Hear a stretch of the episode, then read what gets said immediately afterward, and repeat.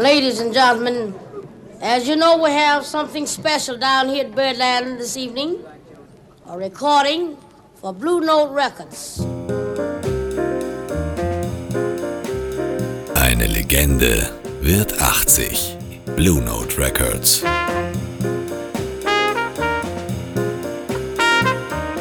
Porträts, Interviews und Stories auf Radio Superfly.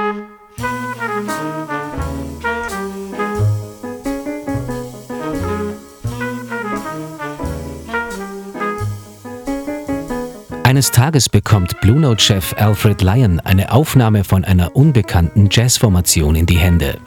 Er ist sofort elektrisiert. Doch es ist nicht die eher durchschnittliche musikalische Performance, die ihn fasziniert, sondern der Sound. Warm, natürlich und der Soloinstrumentalist scheint direkt vor ihm zu stehen. Lyon begibt sich sofort nach Hackensack, New Jersey und findet sich in einem Vorortwohnzimmer wieder. Dort ist dieser Sound entstanden. Es ist das Wohnzimmer der Eltern von Rudy Van Gelder, der zum Mastermind des einzigartigen Blue Note Sounds wird.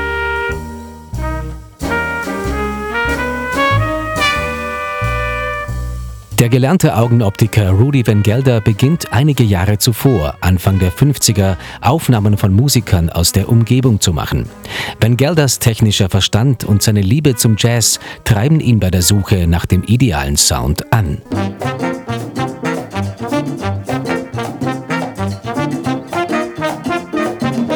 Als einer der ersten Amerikaner verwendet er das legendäre Mikrofon U47 der deutschen Firma Neumann. Er platziert es direkt vor dem Soloinstrumentalisten anstatt wie üblich weiter im Raum.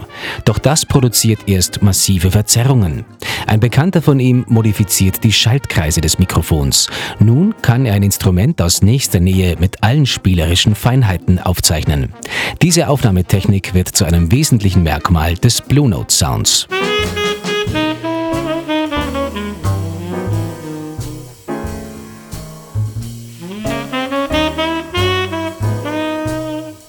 Ab Mitte der 50er Jahre schickt Alfred Lyon alle seine Musiker zu den Aufnahmen nach Hackensack. Zum Beispiel Horace Silver und seine Jazz Messengers, die 1954 ihr Debütalbum in dieser Formation aufnehmen. Ein erster Meilenstein des Hardbop Jazz.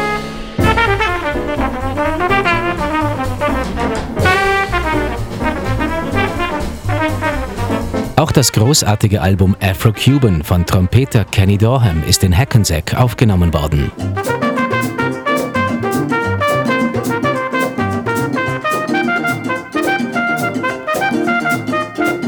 1959 baut Rudy Van Gelder dann sein eigenes Studio in dem kleinen Örtchen Inglewood Cliffs, ganz in der Nähe von Hackensack.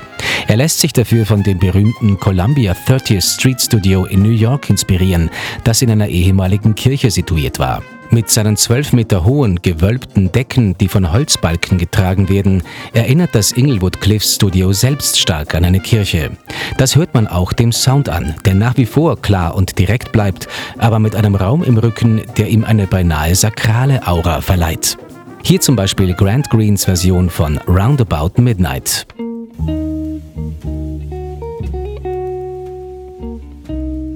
Und auch Wayne Shorters Album Juju aus dem Jahr 1964 ist von seinem Entstehungsort nicht trennbar.